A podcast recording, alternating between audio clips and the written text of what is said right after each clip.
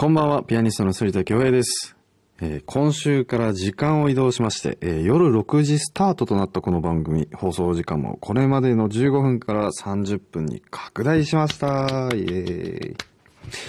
これまでは基本的にゲストをお迎えする番組でしたが、今後は僕のトークも少しでも多くお聞かせできたらなとも思っております。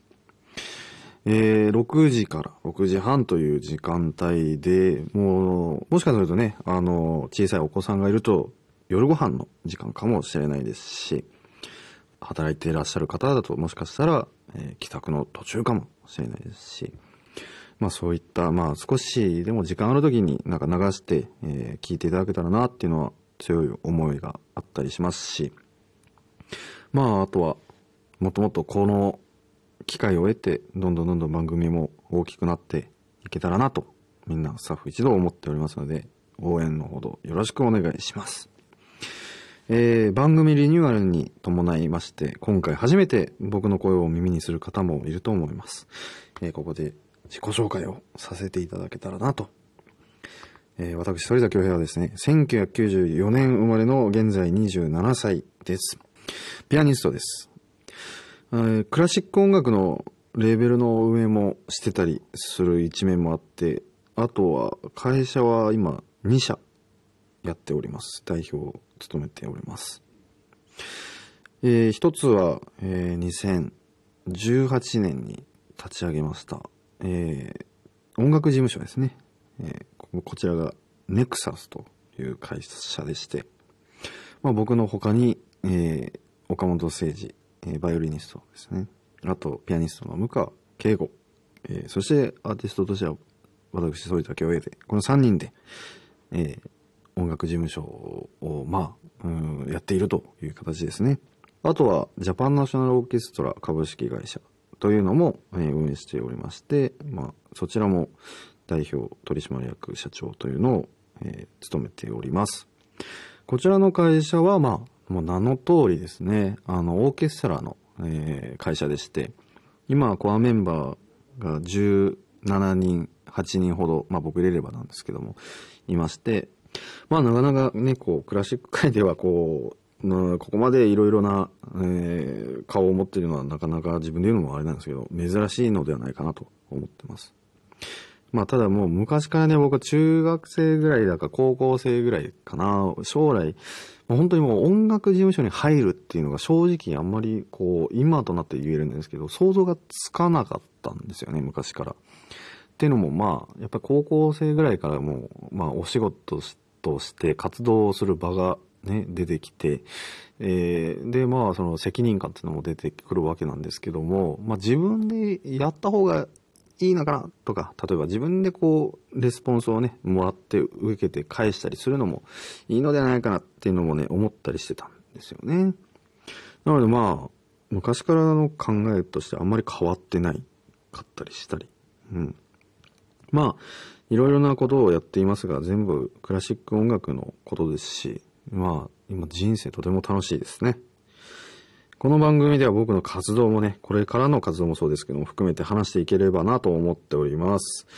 それだけはグローイングソノリティ、最後までお付き合いください。Growing sonority. それだけをグローイングソノリティ、今週から放送時間が拡大、30分番組としてお送りしております。改めまして、ピアニストの反田恭平です。番組も30分に拡大したということなので、ここからはお聞きのあなたに参加してもらいたいコーナーを発表していきたいと思っております。まずはこちら。普通のお便り紹介。これ、俗に言うこれ、普通おたって言うんですね。僕は初めて知ったんですけど、このお便りをね、メッセージをね、えー紹介していきたいなと。身の回りで起きた印象的な出来事や、えーまあ、報告だったり、えー僕への質問など自由に、もう、オールジャンルですかね、送ってください。えー以前番組の公式インスタグラムで番組でやってほしいことや、え僕への質問を募集していましたが、皆さん見てくださいましたか？えそちらで、え募集していただいた、え今回のお便りを、えご紹介いたしましょう。ひとみさんですね。えー質問です。今ドライブに行くならどこへ行きたいですか？うーん、ドライブね、行くとするならば、まあ、最近なるべく、あの、車を持つようになってからはもう、毎日なるべく時間があれば乗るようにしていて、少しでも、まあ、慣れというか、えー、経験だったり、車のことが分かればいいなと思って運転はしていたりしてますが、うん、まあでもそれとは言ってもなかなかね、遠出はできていないので、まあ、どこ行きたいか。まあ、沖縄本島をちょっと一周してみたいっちゃしてみたいですね、いつかね。うん、まあ落ち着いたら、えー、やってみたいなと。うん、友達とかと行ってみたいですね。えー、続いて、もちもちさん。YouTube とか、Netflix とか見ますか？何見てますか？そういうお便りいただいたんですけども、ちょっとな、僕、そもそもあの YouTube とか Netflix を本当にこう、がっつり見てしまう人間なんですよね。で、YouTube に関して言うと、食事してる時もそうですけど、まあ、ネットフリックスもそうかな。うん。まあ、寝る前とか。あとは朝起きて一番最初にすることはもしかしたら YouTube を見ることかもしれないです。なんか、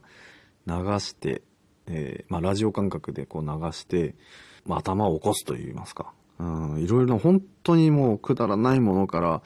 えー、まあ、コメディ系もそうですし、うん、ドキュメンタリー系とか、なんか、アースプラネットみたいな、そういうのも見ますし、いろいろ、あの、見たりしますね。で、ネットフリックスはもう、もっぱらアニメですかね。あと、ドラマ、海外ドラマ。うん。見てよかったなって思うのは、例えばこう、24っていうドラマだったり、ちょ、結構前ですけどね。あと、プリズンブレイクとか。うん。あと、ヒーローズとか。有名なやつは一通り見ました。ルシファーっていうのも面白かったし、今はね、ウォーキングデッドを見てますね。うん、シーズンが多いんで、結構大変ですけど、あの、まあ、たまにね、疲れた時は移動時間だったり、食事の時とかたりしますね。あとアニメは今、銀玉を見てますね。銀玉は、それこそシーズンが長いので、あれですけど、あと、僕のヒーローアカデミアとか、ジョジョとかね。うん、何回見ても面白いですね。なので、結構いろいろと見てますよ。まあ、こんな感じで、何でも結構です。もう皆様からの、普通おた、お待ちしております。続いてはこちらですね。クラシックにまつわる質問で音楽質問箱です。クラシックにまつわる質問、あるいはピアノに関して、えー、僕に聞きたいことを、こちらも番組の公式インスタグラムで募集した質問の中から例をご紹介いたしましょう。ブレンドさん。この夏の、えー、湿気はすごかったですが、楽器の湿気管理とかは大変ですか？音は結構変わるものなんですか？いや、あの、やっぱり楽器はね、あの、湿気のこの時期っていうの、まあ、7月、8月とかは特に、まあ、奏者にとっては、まあ、苦しい時期ですね。ただ、そのピアニストよりは正直言うと、ピアノ、まあ、ピアノもまだ楽な方で、バイオリンとかさ、こう、弦楽器は、まあ、あと、リード楽器、オーボエとか、うん、ファゴットとかのリードを作ったりする人っていうのはもう本当に大変ですよね。もう見てるだけで、こう、大変そうだなって。そう、ピアノはね、基本的に動かさないので、で、部屋に入っている、いるので、で僕は防音室の中に入れて、ちっちゃいので、入れているので、まあそんなに変動はまあ、ないじゃないんですけど、ただその、やっぱ夏場、うん、梅雨の時期だったり、なるともうもちろん除湿機はもうマストですね。絶対的に必要です。1台でも足りればいいですね。まあ1台足りればいいんですけど、2台必要になってくるかもしれない。えー、平均でだいたい50%から、えー、60%ぐらいかな、で揃えてたりしてますね。で、逆に乾燥しすぎちゃうのもあんまり良くないということで、えー、一応、あの、加湿器も部屋には置いてたりはします。うん。で、音はですね、本当は結構変わります。で、弦が緩んだりするんで、で、その、弦が切れる原因の一つでもあるので、やっぱりその湿度管理っていうのはもうマストで大事ですね。なんですかね、こう、ちょっとした情報ですけど、ホールのえー日本の全国のホールの、えー温度っていうのは一応共通なんですよね。23度っていうのは決まっています。えーそうすると、やっぱり、こう、ステージに出てもみんないつでも同じコンディションで弾けるように。だから、バイオリン楽器奏者だったり、他のそのピアノ以外の楽器奏者の方は、特にこう、会場に着いたらすぐステージの上に置いて、楽器を鳴らさせるっていうのはよく見ますね。はい。えーこんな感じで、えーあなたからの音楽に関する質問もお待ちしております。メッセージを送る方法は2通りあります。メールの方は、えー、ソリタアットマーク mbs1179.com sorita アットマーク mbs1179.com まで送ってください。件名には、ふつおた、もしくは音楽質問箱とお書きくださいね。番組公式インスタグラムの DM、えーダイレクトメッセージでも受け付けております。えーメッセージの中に、えーコーナー名、番組で紹介する際のお名前も書いていただけると助かります。あなたからのメッセージお待ちしております。ここからの時間は、反田恭平が自分の楽曲について話す、ソリタズアーカイブです。初回の今日はですね、2015年の、まあ僕のデビューアルバムですね、リストを紹介したいなと思っております。えー、もう2015年ですよね。今から約6年前ですけども、あれは、あの、レコーディング自体は2015年の1月25日とか、そんな日付だったのを覚えてます。というのも、なんで覚えてるかというと、その年、僕二十歳になっ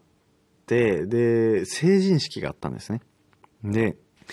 成人式があって、その2日後にレコーディングがあった記憶があります。当時、まあ6年前で、で、やっとまあ二十歳になって、成人式になって、まあ地元で、えー、まあそ、あの、成人式を迎えたわけなんですけども、地元の友達たちと、まあ、一次会というか、こう、久しぶりにこう同窓会みたいなのがありまして、二次会でカラオケに行って、めちゃくちゃ夜通し歌い倒しましたね、友達たちと。で、朝5時ぐらいに帰ってきて、で、爆睡して、レコーディングでしたね。で、あの、風邪ひきました。そう。40度近くの熱がレコーディング中に出まして、あんまり風邪をひかない人間だったので、あの、これは体温計が壊れたんかなって思う思ったぐらいで。で、まあ本当にね、初めてのレコーディング、人生初レコーディングっていうのはね、一生覚えてるもので、あの、やっぱり今までそれまで人前、お客さんがいて、あの、その演奏をするっていうことをしてきました。で、レコーディング、はい、どうぞ。今このラジオもそうですけど、赤いランプがついてたりね。して、こう、ホールにも、こう、赤いランプが、まあ、置かれて、で、ついてるとレコーディング中、みたいな。で、ついてないと、えーもう止めてます、みたいな、あるんですけど、やっぱりその、赤いランプ光って、最初のうちはやっぱりなんか、家で弾いてるみたいな感じなんですよね。なんか、お客さんがいなかったり、ホールに誰も座ってないと。そう。だから100%の感じでなかなかいけなかった。で、まあ、指鳴らし兼、まあ、うん、ディレクター、プロデュ、ディレクターの方に、まあ、一と聞いていただいて、ちょっとずつ慣れていって、で、一応、持っていったのが良かったんですけど、本番着に着替えたんですよ、僕。で、初めてのレコーディングは本番着に着替えて蝶ネクタイまでして、で、弾いて、やっとあの本番のように、うん、形から入るじゃないですけどね、えーそういった形でレコーディングしたのを覚えてますね。なので、僕の中では本当にレコーディングは壮絶に難しい大変なものだっていうイメージがやっぱ、あの、初めてはね、やっぱありましたね。なのでこの6年前は本当成人式があったような、その成人したばかりの頃で、で、うーん、まあ、やんちゃだったのかもしれないですね。で、2016年にデビューをしたので、こう、デビューコンサートを行いましたので、だからもう、本当に今考えればこう、皆さんに知っていただく前の自分っていうのは、うん、まあ忘れはもちろんしませんし、変わってないところもあるんですけど、大事に、うん、忘れないでいなきゃなって思いますね。はい。なので、僕にとってのリストっていうアルバムは本当に思い出のぎっしり詰まったアルバムですし、えーこれを機にいろんな方々に知っていただいた、えー本当に大事なアルバムです。フランツ・リスト、えー1811年ですかね、えーに生まれて、えー長い間ね、当時にしては本当に異例ぐらいのあの年齢を生きて、たくさんの弟子を、えー何百人っていう弟子を育て上げて、えーそんな作曲家兼、そしてピアニストでもあり、教育者であったリストなんですけども、えー僕がね、ロシアで学んだ、えー師匠の、まあ、また先生の先生の、まあ、ひいひい先生ぐらいが、まあ、リストに当たるわけなので、いろいろと、こう、感慨深いところはもちろんありました。で、あの、リストはやっぱりちっちゃい頃から弾いている作曲家の一人でもありましたので、ショパンとリストは。えーですからこう、楽譜を見てパッて弾いて体にこう一番すんなり入ってくる作曲家かなとも、うん、思ってますね。で、やっぱりリストはいろいろな描写をうまく使った、えーね、こう、うまくこう、描写してそれを作品、音に変える、変換できる作曲家だったなと思いますし、今この世の中でね、みんな世界共通語でね、喋ってるピアニストっていう単語、ピアニストっていう職業はもうね、職業的にはもうリストが作ったので、と言われています。で、リストが初めて、えーこう、人前で演奏するときに楽譜を、作品を全部アンプして、えー楽譜を見ないで演奏するっていう形を作ったのもリストなんですね。なので、まあ、あのやっぱりリストはね、素晴らしいピアニストだったなと思います。